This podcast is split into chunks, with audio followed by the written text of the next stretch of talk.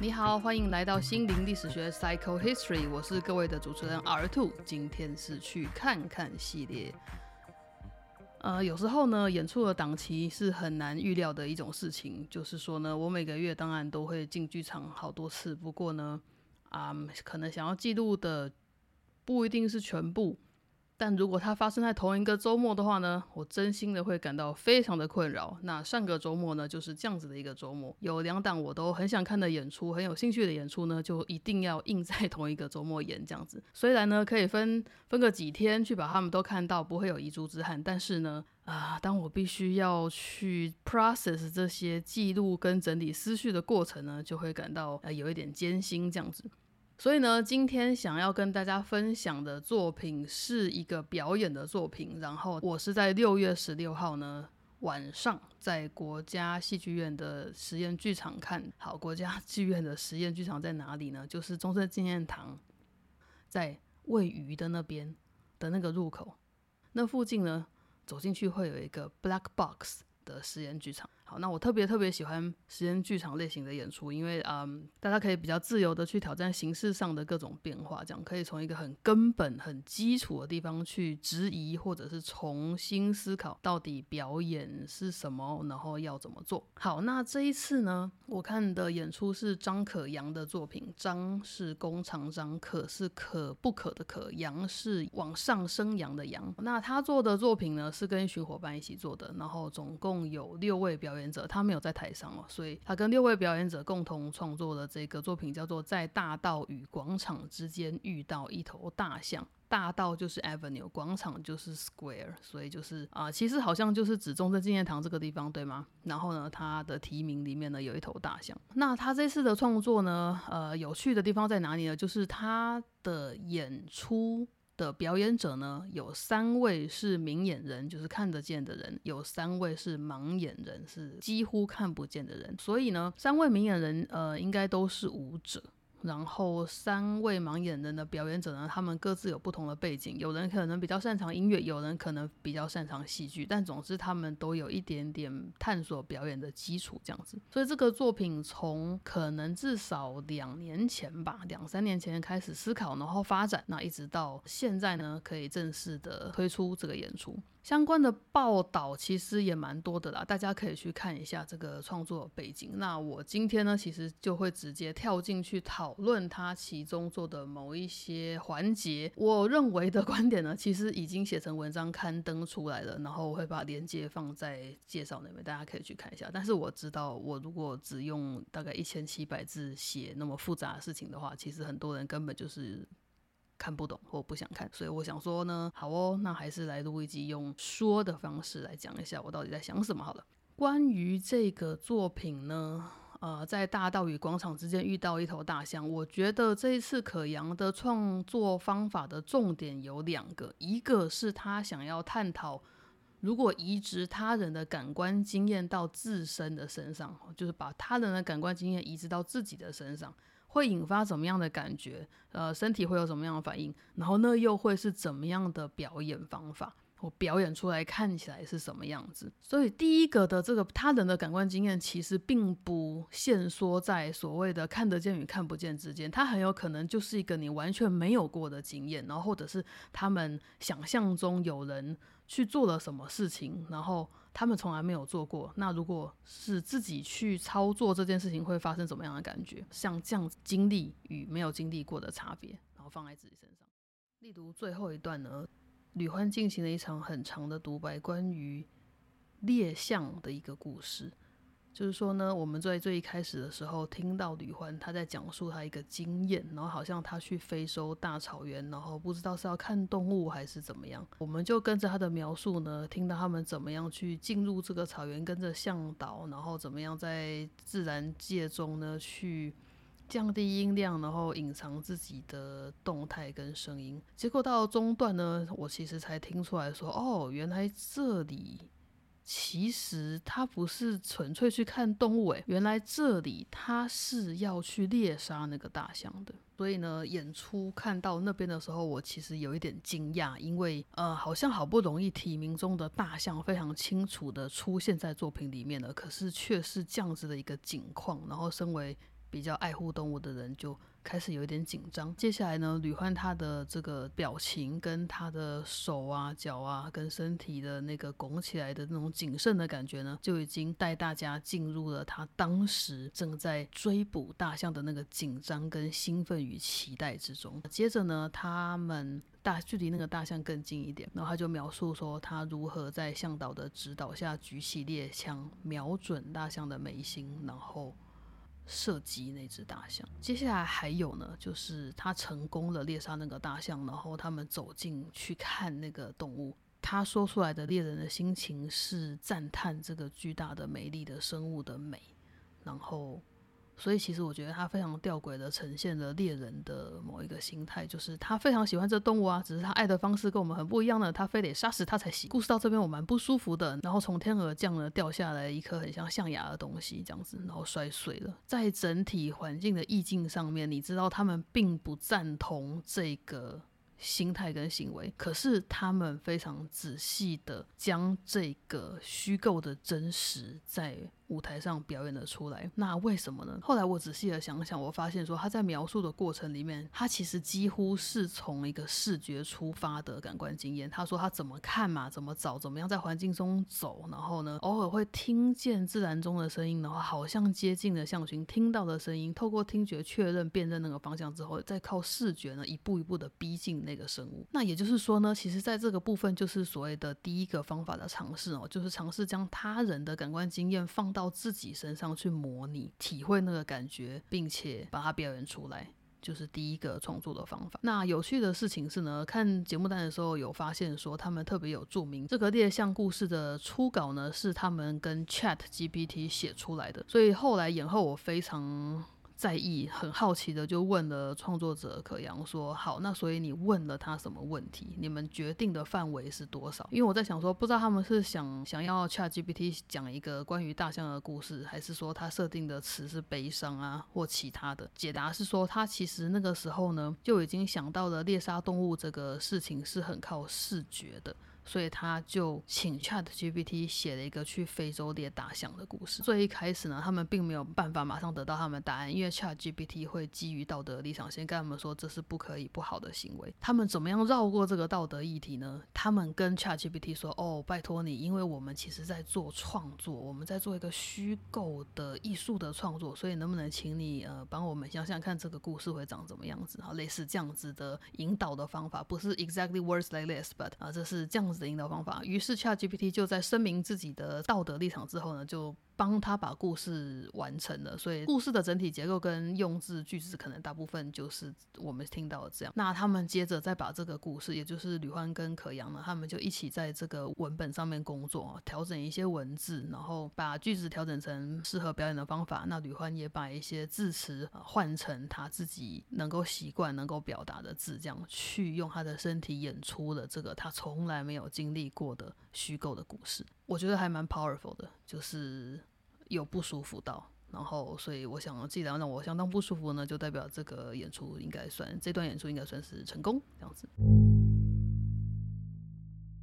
那第二个呢，他们啊，我觉得这次创作的重点方法，第二个就是这个创作者其实有点试图在改变。我们的感官顺序，哈，就是无论是表演者或观赏者，他都希望呢，我们可以把视觉这个优先序往后移，因为其实人类是非常视觉性的动物哦，就是视觉帮助我们可以去观察、理解，并且就是 navigate through the world，几乎都是靠视觉的。所以呢，在明眼人的世界里呢，那个触觉、听觉或其他感官其实都是辅助使用的。但是呢，我觉得这个作品其实有试图去重新排序这个顺序，也就是说，他并没有觉得一定。哪一个感官要先，而是说他们如果创造了不同的环境的话，或不同的场域的话，哪些感觉会先出来？其实我们是用什么在认识这个世界，而我们怎么在这里面移动的呢？好，所以他们在想的是这个问题。好，那为了做到这两者的结合呢，所以他就采取了这个盲眼人跟明眼人共同创作的这个手段。这创作方法呢，应该是蛮蛮令人信服的。然后就是因为他们是透过了相处跟创作的时间去探索这个议题，所以他们会相互去磨合出他们对这个观点的感觉跟想法，然后再想办法把它做成一个可以看的作品。那我这次经历这个演出呢，呃，因为它的主题的特殊性，所以我就非常的在意说这个作品能够其他额外提供给观众的服务还有哪些呢？比如说就提供了口述影像 （audio description） 的这个服务，有需求的人，比如说盲眼或者是有其他的感官上的需求，就是你在剧院这个环境那么黑、那么暗，然后距离那么远的一个环境底下，你可能会无法完整的感受这个作品的话呢，你就可以申请这个口述影像的服务。所以呢，在买票的时候呢，你就可以购买口述影像席。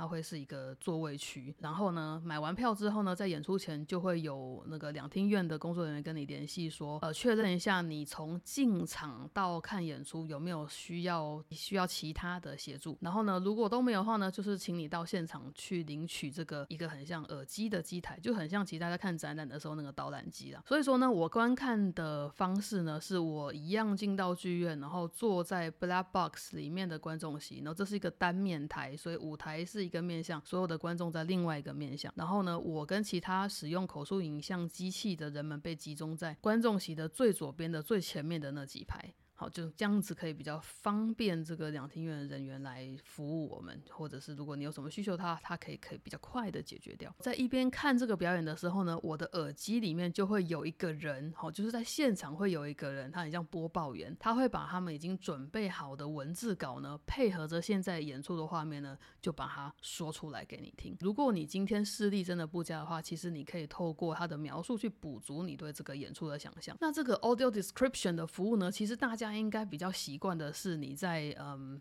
以前的 DVD 啊，或者是现在的串流啊，它其实都会有，几乎都会有提供这样子的服务。你除了可以开字幕以外呢，还会有。一个音轨可以告诉你说，现在的空画面可能是在放呃令人开心的音乐，然后我们场景已经转到了餐厅，然后所以接接下来的剧情是我们的主角们进入了餐厅，要开始另外一个谈话，这样子。就是嗯这些 description 呢会去对话之间的空档，因为一般来说如果是戏剧或实境秀的话，就戏剧跟实境秀的影像来说呢，他们其实是用对话在组成这整个剧情的推演的，所以说这个 description 通常会出现在他们对话中间空拍的地方，来跟你补充一下现在的场景，好，或者是说他可能会说明一下现在的镜头是怎么样子的。在剧场里面就不太一样了，因为剧场呢它是一个立体的空间嘛，然后所有人都在同一个地方呼吸同一份空气，所以说在剧场里面的。那个 description 呢，大部分是用现场的一个人类去演出，当然也有一个做法是你可以安排好一个自动化的播出，好，那但就看这个主办的单位他是怎么样去提供这项服务，怎么样去检视这个口述影像到底做得好不好。其实呃，我觉得它并没有一个非常严苛或者是一个很客观的评判的标准。啊，因为其实这个个体性的需求差异是很大的，但是当然我们有一个 common 的 common 的准则，就是说，呃，希望这个口述影像可以辅助哪些事情跟辅助到哪边，这是可以理解的。不过就剧场的环境来说，台湾对于这一块还不是那么的熟悉，哦，就是这是一个还算是比较少数、比较特别的一个服务，这样应该说我也还在研究中。那我比较常接触的，真的的确是影像，就是呃串流服务或者是电影服务的口述影像这样子，所以我只能这样子去做比较。然后剧场的我可能只看过一点点作品有做这样的事情，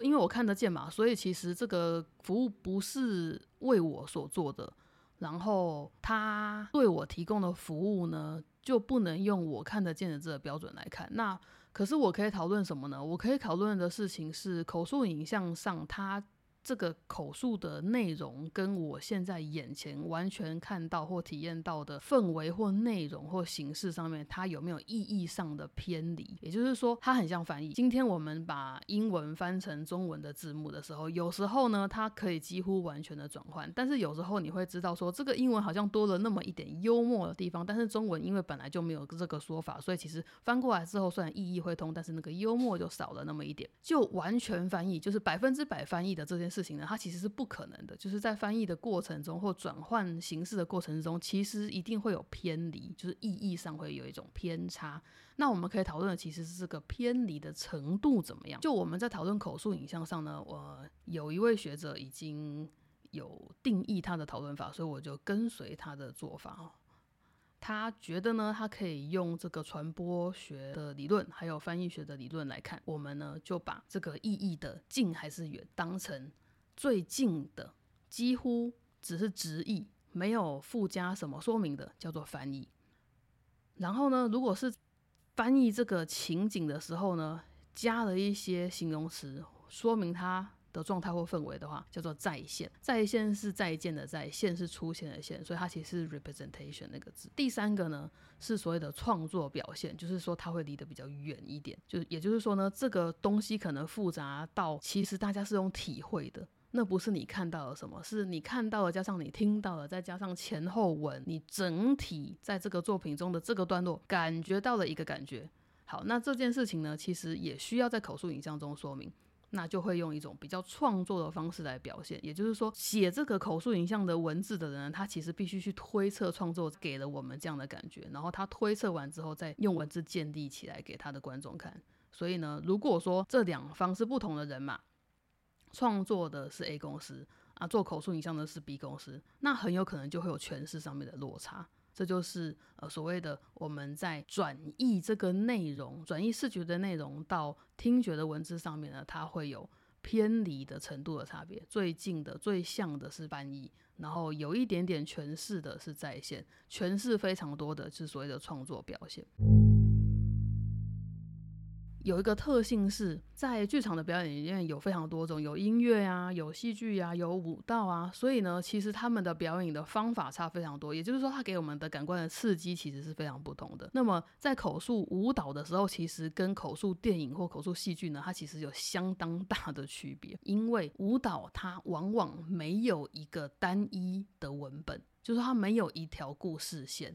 或多重的故事线，所以呢，它其实非常的不客观。它主要的来自真的是创作者的主观，跟观众能够理解多少他的主观。当我们在翻译舞蹈的时候，已经不像是语言之间的翻译哈，它不是说 A 语言换 B 语言，它只是那个语言符号换而已。它其实根本就是你的整个视觉符号的体系，还有你动作符号的体系要变成口口说的语言，这是一个非常大的变化。也就是说呢，平常我好像在做的事情就是这个，我看完一个表演，然后我用文字写下来我对他的评论跟想法，这就是一个转换。口述的功能跟意义是不一样的，他希望的是辅助当场的人去理解这个作品。那再者呢，就是你要描述一个动作，其实呢，你有很多层次得说明。首先是他做什么动作，他可能就像一个符号，比如说这个手转一圈是哪个手，手的哪里转一圈，肩膀吗？还是手腕？这是完全不同的动作。所谓的手转一圈会有非常大的差异。再者是他可能在动作的。语义就是说，语言的意义上面，它有很很强烈的区别。比如说，我如果手转一圈，让你看起来像是英国女王在打招呼，或者是我手转一圈，让你看起来像是夏威夷人跟你说 aloha，这个意义上面是不一样的。或者我手转一圈，但是我转的并不是一个。垂直平面，我转的是一个水平平面的话呢，意思仿佛就是请你在我眼前转一圈，这是一个请求的表达。这个动作呢，实在是太难说明了，而且动作它有个特质是，动作一定包，几乎一定包含时间，因为你需要几秒钟、几分钟才能完成一个动作或一段动作嘛。好，所以你怎么样去断句，去认为说现在的动作代表一个意义，其实本来就是需要解读的。再来是动作是包含质地的，就像我刚刚说，是英国女王式的挥手，看起来非常的雅致，然后内敛，还是说像阿罗哈的这样子的挥手，夏威夷人的温暖、开放与包容的感觉，会有一种观光的感觉，那是什么质地？你怎么说明？你有没有办法很客观的使用翻译，就是直竖收手转一圈？就让大家体会那个质地呢。再者是动作最麻烦的是，舞蹈最麻烦的是，它是一连串动作去连在一起的。所以动作一二三四五六七八，它的中间其实很可能还有藏有隐喻。如果我先做了看着你，然后假装说了一句话，嘴巴动了，这是动作一。接下来我转过头去，我别开脸，瘪了嘴。看起来好像不认同自己刚刚说的话，这两个动作之间是有隐喻的，也就是说，A 是我说的一句话，而 A、B 是我说的一句话，但是我说的唯心之论，对吗？好，所以这个动作是呃可以这样解读的。好，所以当我们在口述动作，然后口述这个舞蹈的时候，建构意义变成一个很必要的事情，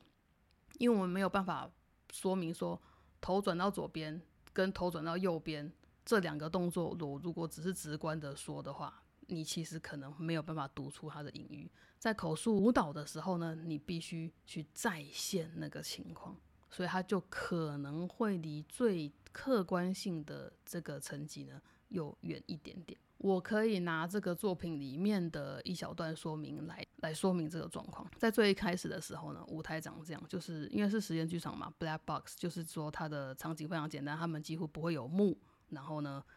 你就看到一个呃很 plain 的地板，很平面的地板，但是上面呢有一条斜线，那个都是黑色地板，但是呢会有色差，然后你可能就会感觉一下那个材质好像有点不一样。接着呢，从这个呃剧场的这个入口到观众席的中间，还有观众席的最前面呢铺了很大张的泡泡纸，很长条的泡泡纸，所以当观众进场的时候会踩到哔哔啵啵，以及在墙面上呢。在所谓的左舞台，左舞台其实是观众的右边，哈，就是观众的右边的那个墙的天花板上面落下了很大张的牛皮纸跟泡泡纸。然后呢，在场上呢，你会看到一些比较小的道具，比如说交通锥，橘色交通锥跟那个放在中间的横杆，黑色黄色的横杆，还有一些旗帜，很像是 Seven 会挂在门口的那种直直立式的那种旗帜，然后它是纯白的。在这样子的场景里面呢。一开始的场景很暗，然后呢，呃，演员、表演者、舞者们呢，在台上慢慢的开始动作，一个一个轮流，然后后来他们才一起。其中呢，就有口述开始说明了一个状况。他说，一名身材娇小的舞者伸展四肢，这样子的客观描述呢，其实翻译啊，就是。他非常的客观，他没有解释什么，所以这样子就是所谓的翻译。不过，如果这句话他说的是一名身材娇小的舞者伸展四肢向外探索的话，这就是在线喽，因为这句话就建构了一个意义。探索的语言符号说明了伸展这个动作是为了探索，而不是为了其他原因。他不是在伸懒腰，他也不是想要摸哪里。他也不是好像被拉扯，不是，他是在探索。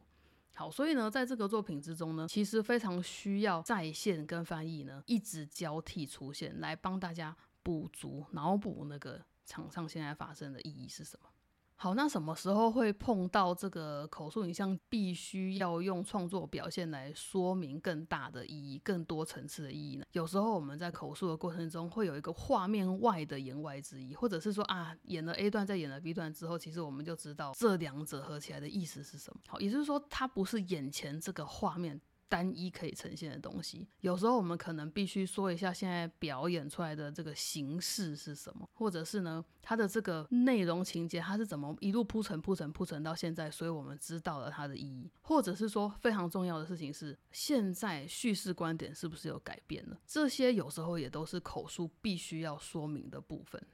因为大家会知道有时候有一些表演或者是电影它的视角会转换嘛，好，所以呢这件事情其实。没有办法光描述场上就让大家知道，你必须说明说现在已经转换了不同的场景、视角或氛围，你就必须很明白的说出来。那因为这次这个作品的这个口述影像是由戏剧顾问王玉成还有编舞家张可阳他们共同完成的，所以其实是从创作方那边出来的。所以呢，其实我们就不太会有第三方的翻译者需要去推敲这个现在到底在演什么，要怎么解读的这个意义上的困境。这样好，那再来就是说呢。你会想说，那如果一边听口述影像一边看作品，是不是很忙？对，会很忙。因为如果你是明眼人，然后全部都看得到，几乎感官上面都接收得到的话，你就等于是额外必须要再听一个说明的过程。然后会依据这个演出的密度不同，它说明的这个密度也会不一样。像这这次的这个演出，几乎说明就几乎没有办法断掉，因为台上呢就是会发生很多事情，有时候可能分好几组人，然后同时在做什么动作，所以他就必须一组一组的或一个一。一个人一个人去说明，不然就是说呢，他这个情节的连接性很高哈，就是 A 做完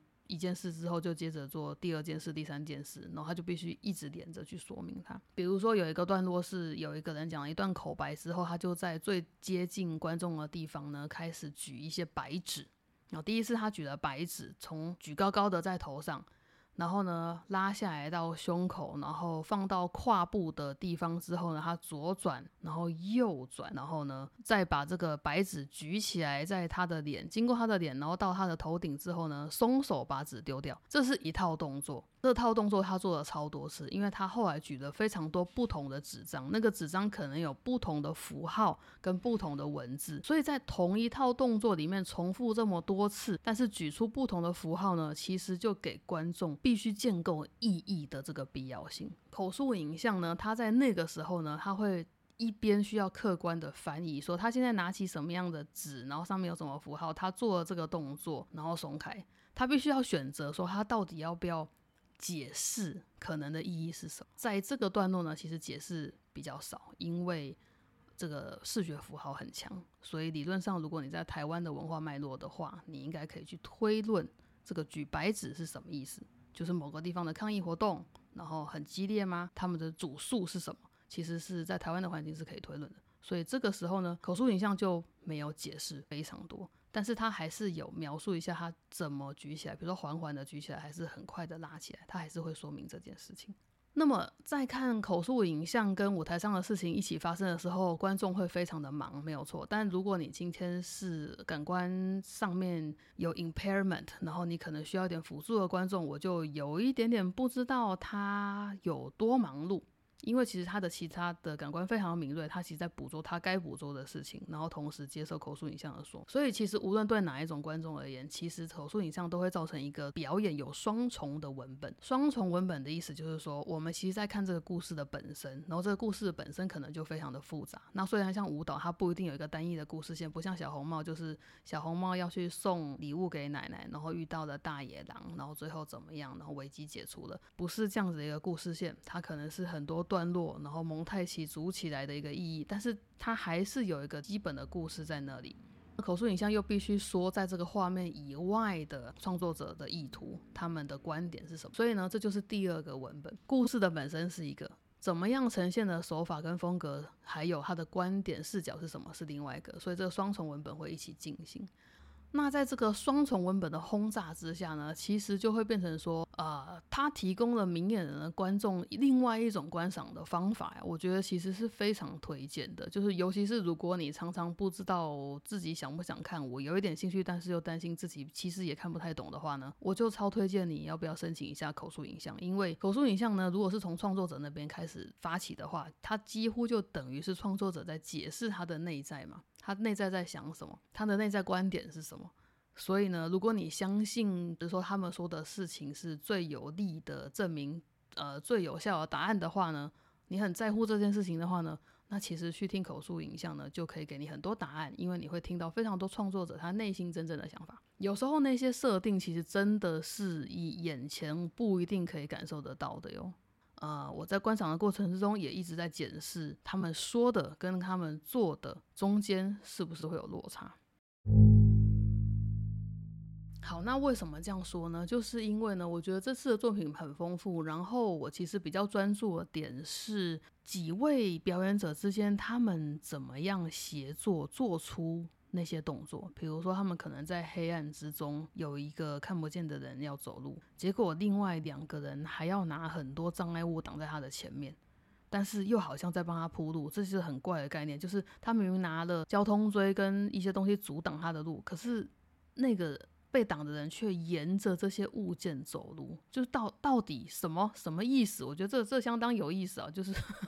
以障碍物作为路径的这个表现方法。像这样的过程中，有一段落还是这个在真的比较暗的场景，几乎只有一两颗侧灯的状态下面，你会知道说两个明眼的表演者，他们其实把眼睛闭起来了，然后他们夹着一个盲眼的表演者，他们在地上都是东西的状态下面呢，那个盲眼的表演者在中间，他想要突。突破他们两个人的阻挡或者是保护，他想要往某个方向去，他要想要往斜前方去，而且他一边在说口白，那他的口白呢就把意义建构的非常的明确，就是说他想要突破什么啊，然后超越什么这样子。他们的动作呢，就是这个盲眼人他努力的、用力的把自己往前推、往前走，所以他可能膝盖啊、脚啊会受到其他人的脚的阻挡，他可能身体呢也被其他人的肩膀啊还有手啊夹住。好，但是他就一次一次的突破，然后继续他的口白。所以在这个过程里面呢，你会知道说，哦，他们其实真的花了非常多的时间去了解彼此是怎么样动的，他是靠什么动的，他们怎么知道中间这个人要去哪里？你要知道一个人要去哪里才能阻挡他，对吧？而且你又没有在看。好，所以呢，其实他们三个人粘在一起的身体呢，是互相给彼此暗示。因为当你动的时候，你可能就会呃有一个方向性会先出来，他可能就意识到说，这个人要往斜前方的，我们来挡他。哎，这个人又后退了一点，他是不是要逃跑？我们来挡他。好，所以我觉得那一段非常的有意思。然后啊，你也可以知道表演者之间的信赖度是很够的。然后你也知道他们是有那么一点点紧张，是不是可以很完美的完成？呃，有点像是垫着脚尖。的心态在处理这个段落，然后你就可以看出他们的谨慎跟他们认真，所以那个时候我就会觉得蛮感动的。他们找到了一个两种人可以一起表演的 common ground。他们找到了那个共同的基础，对两者来讲都非常有挑战性的一个基础，对两者来说都有探索的空间的一个基础，去发展一个小小的段落，做一段小小的表演。然后这个作品就是累积这些小小的发现、小小的表演，然后试图去找到同质性比较高的，或者说意义上面的可以连接的东西，然后把它连成一整晚的演出。那这是我在看的时候，其实会不断的知道他们。很花心力才做到这件事情的地方，感动吗？微微微微感动，但是我没有那么多的感动，是因为我觉得这就是他该做的。就是说，这本来就是创作者、表演者他们该去探索的，不是吗？他就是 did a great job，他们绝对没有愧对自己近期来的努力，这样子。至于他们发展出多少成绩如何，其实因为同类型的作品还不多，所以我们可能无法真的非常准确的去对这个作品做出一个价值的判断。现阶段还不行，但是呢？我觉得至少这个作品，他们有找到双方习以为常的那个符号，然后去思考说这个符号对你来讲为什么会自然解读成这样。那我们如果转换角度，我们两个都去一个我们不习惯的角度来看的话，这个符号会有什么意义？他们其实有做到这件事情。他们除了互换立场之外，是有找到第三个 common ground，这是我觉得好的地方。因为在多数的呃所谓的普通人跟身心障碍的表演者合作的作品里面呢，你就只是不断的看看到他们互换立场，然后互相理解，你会想说，哦，OK，so then what？What's the next move？不好意思，你现在提了一个问题，你有一个第一个反应跟第一个答案，但我其实好奇的是后面的反应跟后面的答案会去哪里？可能就很庆幸这个作品真的花了非常多的时间啊，然后透过阶段性的呈现，然后重复的拣选他想要说的事情跟段落，才来到现在这个状态。这个作品有没有做到他发展出了一个极度特别、完全属于这个创作者或这种合作方法的一种特殊的一个动作的语法，建立某种规则，建立某种系统，建立某个语法？我觉得还没，的确还没有。但是他们有没有找到一个方向？有，他们有找到一个方向，所以他们还需要更多的时间才能够去厘清他们现在发现这个新语言是什么，要怎么讲。那这个时候呢，就只好继续期盼创作环境可以给这样的作品更多养分去继续挖掘。因为如果你今天要做一个演出的话呢，你可能会去很多地方申请经费。你演出过了之后呢，可能呃，我是说那些补助单位就可能会觉得说，哦，这个东西不是演过了吗？你明年还要再次吗？为什么？啊，我们希望你创新啊，这是让人非常 frustrated 的一个想法。如果今天我们找到一个值得挖掘的东西，我们就要继续挖；如果我们找到一个好的方法、对的方法，我们就要继续找。所以呢，如果今天有一个作品有了第一版的话，它如果还有值得挖的地方跟没挖到的地方，它就是应该有第二版。所以我就会非常希望这个作品可能会是一个系列的开始，或者是这个作品可能是第一版，他们可能有还没有说完、还没有说尽的事，还想跟大家分享。基于他们展现的默契呢，还有相互的美好的氛围呢，我就会希望说。哦，不一定是同一群人，但是这样子的合作方法呢，或许可以再继续。OK，今天其实讲的也不少，然后今天录音的时间是六月二十一号。我其实情绪略微激动，而且我一时之间本来很想要录别的内容，因为我今天看到一个令我无法忍受的新闻，就是啊，最近台湾在一连串爆出 Me Too 的事件，就是说我们的幸存者终于。终于能够有足够的社会支持的力量，去鼓起勇气去诉说他的伤口。那今天爆出来的事情是，炎亚纶呢，他在五年前曾经跟一个未成年人交往，然后后来发生了一些对那个未成年人来说非常伤害的事情。那当时他们好像有试图处理了，可是其实处理的不够好，也不够充分，而且就客观条件来说，其实炎亚纶当时不应该 跟未成年人做某些事情。好，所以我在一个非常激动而愤怒的状态下面录完这一集。所以如果你觉得我讲话今天有点呛的话，I'm sorry，这是就是这个原因。好的，接下来的几集呢，其实呃会处理到相关的议题，因为我准备要讨论的一个作品是一个实境秀，然后那个实境秀呢在讨论的是情侣跟伴侣关系啊，我从里面学到很多，非常的精彩，所以希望之后可以赶快整理完我的想法跟大家分享。感谢各位来心灵历史学这边玩，今天有点激动 啊！希望大家耳朵还 OK。然后呢，如果呢，如果大家有什么想法跟想要聊天的话呢，可以去 IG 的讯息盒。对于这个频道，请记得按赞、留言、加分享、订阅它，并开启小铃铛。感恩，我是阿杜，心灵历史学应该很快就会下回见了，拜拜。